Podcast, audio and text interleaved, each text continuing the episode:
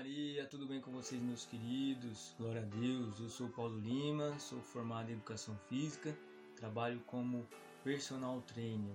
E na dica de hoje eu vou falar sobre volta calma ou desaquecimento depois do exercício, depois do treino.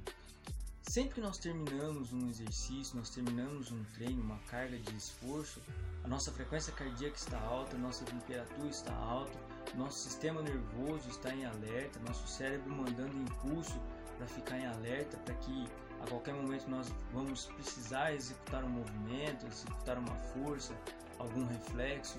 Então, antes, quando nós terminamos o nosso exercício, antes da gente desacelerar, pegar as coisas e ir embora ou até mesmo sentar, nós precisamos fazer a chamada volta calma ou desaquecimento.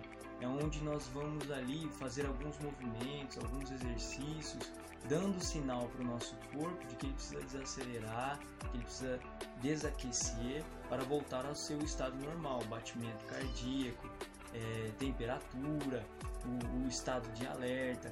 Então esses exercícios muitas vezes são alongamento, relaxamento, ou imaginemos assim, se nós estamos praticando uma corrida, no final da corrida a gente dá uma caminhada bem tranquila, alguns minutos, com um ritmo tranquilo, uma caminhada de passeio para o corpo entender que a atividade física terminou e que nós precisamos voltar ao nosso estado normal de repouso, ok? Então sempre que terminar um exercício físico, procure fazer esse desaquecimento, essa volta calma, o seu corpo voltar ao normal, para que assim tudo seja estabelecido, restabelecido normalmente e que não corra né, nenhum risco de, de, de lesão por conta de terminar e encerrar a atividade física de forma brusca, ok? Nós temos os passos a seguir: aquecimento, treino e desaquecimento.